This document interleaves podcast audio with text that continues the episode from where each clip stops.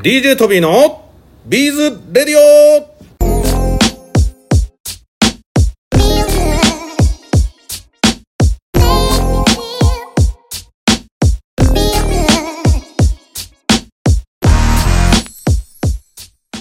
はい、皆さんこんにちは。DJ トビーでございます。ビーズやってますか？はい。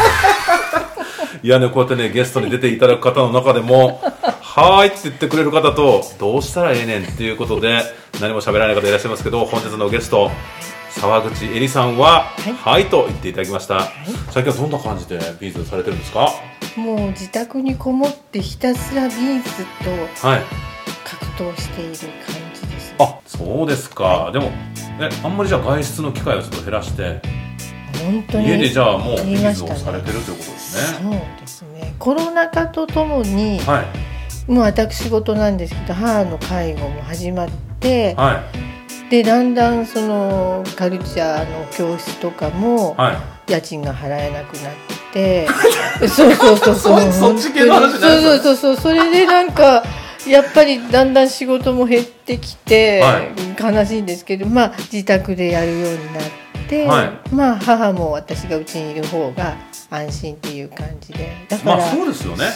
確かに介護とかいろんなことがあると、ご自宅でね、教室やってった方が、そうそう。だね、から、いろいろ困った時とか、すうぐ、ん、だから本当にもう生徒さんに逆に来ていただいて私はお家で待っているみたいな生活がはい。ここ23年は続いています。実はね、トビー最近、電車で毎日、あー。の、南浦和から通勤してるんですけど、はい、ギリギリの時間に出ちゃった時に、マスクを忘れて、あもう戻って、まあ、トビー自由なね、あの、仕事なんで、まあ、ちょっと遅れ大丈夫、大丈夫なんですけど、あの、もうこのまま行くかって言って乗ったら、はい、どうでした？電車の中僕以外全員してたんでマスクだったみたいなんであれ俺これなんかやべえのかみたいな感じになるぐらい日本はねまだマスク生活続いてますけども沢口先生もじゃああんまりこうそんな外には出でも今日はね浅草橋のスタジオまでねお越しいただいてお話聞かせていただいてますけどもい。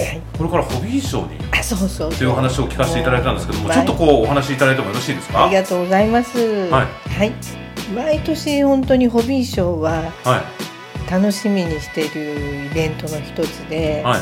まあ23年前はその本当にコロナで中止になってがっくりきたのを覚えてるんですけど去年ね、はい。ようやくまあいろんな規制があった中でも開催することができてはい。で今年はまたもっと緩和されて開催されることになったのでとっても楽しみにして。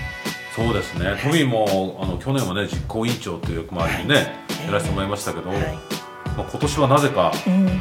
公式レポーターという役回りで、なんかずっとライブ配信をあのホビーショーの公式のやつでなんかやることになったので。大変ですね。はい、東宝動物どうしようかな、まあもうあんまトビーいなくても大丈夫みたいな空気もあるんですね。素晴らしい。まああのトビーはちょっとその辺うろちょろしていたいなと思っておりますが、沢口先生も、はい、あのブースに出られるんですよね。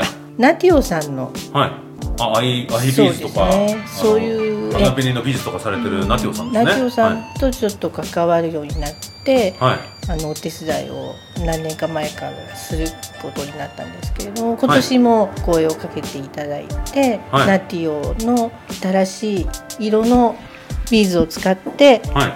講習をするということになったので、はい。あのとても楽しく作品を作ることができました。あ、どんな講習を今回される予定なんですか？ちょっと前に藍染めのビーズを出したんですけれども、はい。もうそれからあの墨の色から花紅の色その色を使って、私はブレスレットを今回作らせていただきました、えー、どんなブレスレットなんですか？えどんな技法で作られた。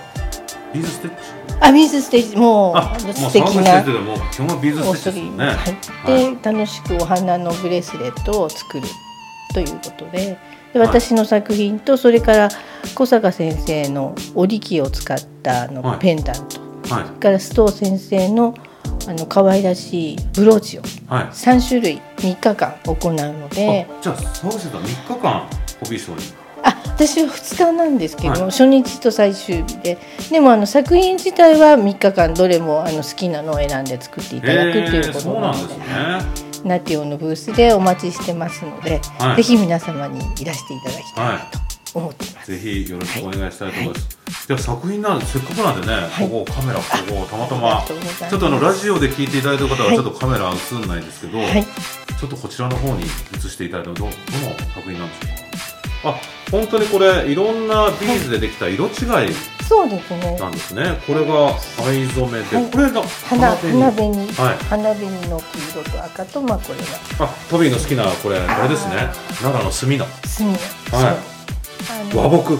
はい、とっても落ち着いた色合いで、あの可愛らしい。ズール編みになります。で今回ここに、はい、あの現場でこのはい、あのわこれ和服の生地？そう着物の生地で、着物の生地にこれなんかとっても合うんですよ。そうなんです。あのか。着物はとても好きで何枚か持ってはいるんですけれども最近もだからちょっとしたお出かけがもうなくなって着物を着てどこかに出かけるっていうことがもうほぼない。確かにねそうです。なので、一年に一回着るか着ないかの着物をはタンスの中にしまってるよりも洋服にしてしまった方が着るだろうな。でこれじゃあ洋服になってるってことですね。そうです。だから洋服にリメイクされたってことそうなんです。あの絹の,、はい。あの生地って肌にフィットして着やすいんですよ、はい。だからもうジャカジャカ着てしまおうと。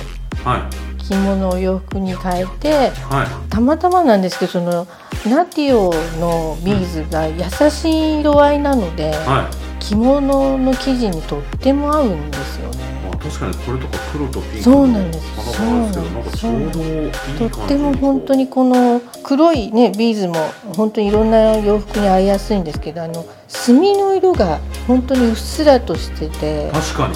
濃くないのではあのとっても肌に優しいといういは合うんですよ。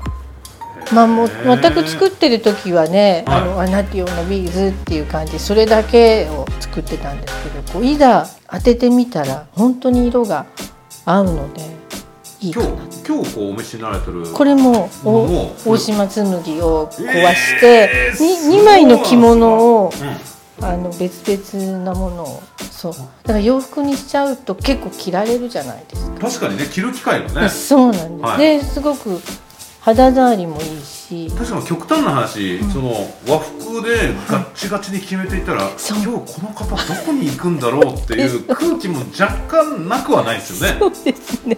うん、確かに。ってことえこのリメイクはどっかの工房とかに出すんですか、それともなんか誰かやってくれる方がやるとか自分でやるとか何かあるんですか？あ本当は自分でやれれば一番いいんでしょうけどね、はい。私はもうビーズ以外何もできないので。普通できないですよこれ。これリメイク工房とかで出したらやってくれるんですか？ああのでも知り合いの人お友達。そうなんですそうねですね。じゃあなんか私に合うようになんとなくやってみたいなそんなオーダーの仕方なんですか？そうですね。あとなんか洋服みたいにこういろいろウエストを締めてみたいなドレスじゃなくて着物なのでストーンとした感じでそのまんま切ってしまってまっすぐにあただ縫えばいいっていうワンピ感じース的にそうそうそうそう。本当にまっすぐなのでそんなに難しくないっていうふうにまあ言ってくれて。はい。なので本当に縫い賃をえーしかもなんかこの和睦とか、うん。この愛とかって、はもしかしたらこういうこういう織り織り生地とか、い。そういうあのつ大島紬ですとか、はい。そういうものとの相性ってすごいすですねごいいいですね。だから和のもの。なんか本当にビーズを始めた頃って、は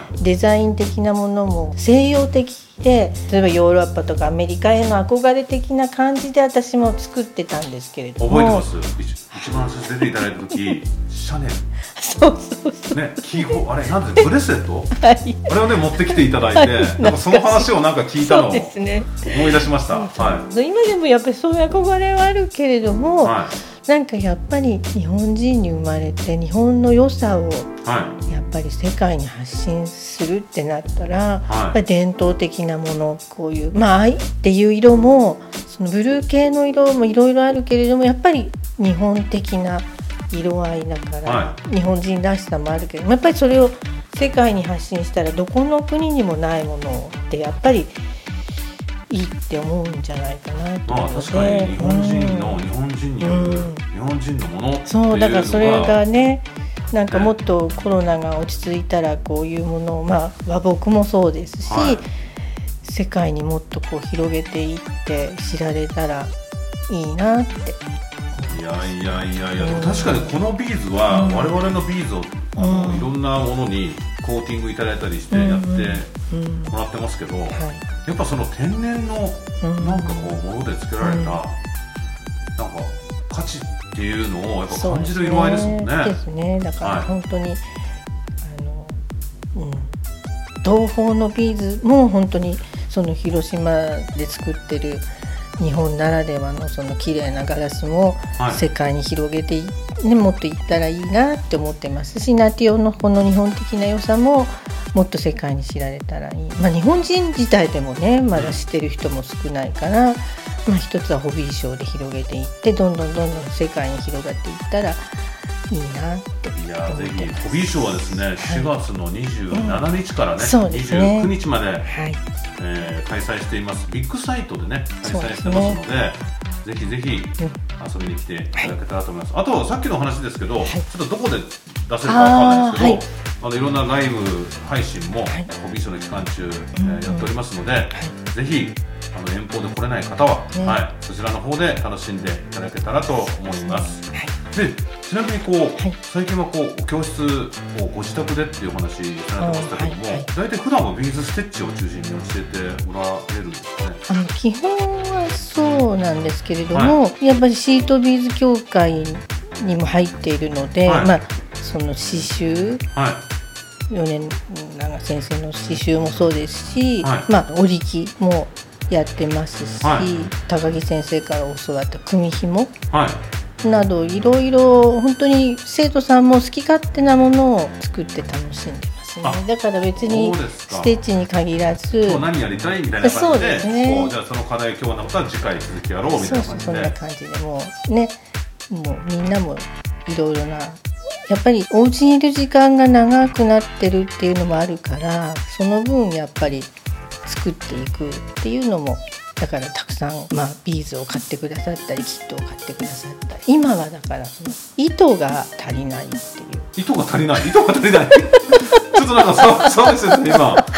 急に あの急に糸が足りないのだからちょっと全然あの分かんなかった。糸が足りなくなった糸足りがそうそうそうその、はなんだろうな。今日買ってきますか？糸が足りないいや、はい。ななんでもそれからなんかもうとにかくはい。それあの、戦争のせいなのかよくわからないですけどあ。とにかくいろんなものが高くなってるじゃない。ですか、もうもう本当にその、はもう野菜も肉もで入ってこないやつもね。そうなん。で糸が一時まあ WildFire でもも一時ちょっと入りづらくなったりとかね。だから結局、はい。何でも、まあ、ビーズもそうですけど何でも物が値上がりして糸も値上がりするっていうはい。話があって、私も前もって糸は一応いろいろ買ってはおいたんですけれども、はまあ、 One-G もそうなんですけど糸不足。糸不足。そう本当にそうです。もうあの WildFire の、もう白とかベージュとか、ね、グリーンとかいろんなものがそう なくなってそうだから本当にはい。いつ入荷するのかなとか絶対使うものじゃないですか糸って、はい。でも常に私も自分の分と生徒さんの分ともたくさん補充してるつもりでもは生徒さんも思う思ったよりも早く作ってもうこの糸がないとかって言ってくれるので常に糸があいいなですね。ちょっと我々もはいあのなるべく糸いっぱい仕入れてください。こんなところで糸の話をするとは、あの我々のビーズマーケットオンラインでもね販売させていただいておりますけどもですもう本当に。ぜひねあのええ。よろしくお願いしたいと思います、はいということでね沢口先生はとにかく今回ホビーショーで、はい。えー初日と最終日？はい。この2日間ねいらっしゃるということで、は直接なんかこうあの沢口先生のレッスンを受けたい方はその場でも受けれますしありがとうございます。その時にね、はい。なんかたまたまこうお話があったりしてそうですね。普段はあれですよね埼玉であの、はいお教室されてると思いますけども、まあひょんなことから、あの澤口先生の教室に通い出すみたいな方も出てきたらいいなと思っております。はい。ということで、はい。えー澤口先生に、えー本日のゲストでお越しいただきました、ありがとうございます。ありがとうございます。はい、最後までお聞きいただきましてありがとうございます。それではまた DJ トビーのビーズレディオでお会いしましょう。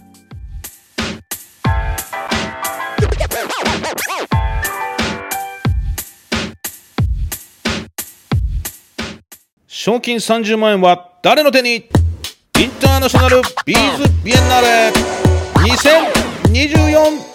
2024世界のビーズアートに出会える祭典。皆さんもぜひご参加いただけませんか？世界中からご応募可能でございます。一次審査はウェブから応募できます。無料で参加できますのでよろしくお願いします。詳細はビーズビエンナーレで検索してください。皆さんこれから作ると思いますので応募の期間は2024年4月の3日まで準備しております。皆さんぜひぜひビーズアートの祭典に参加してみませんか？よろしくお願いします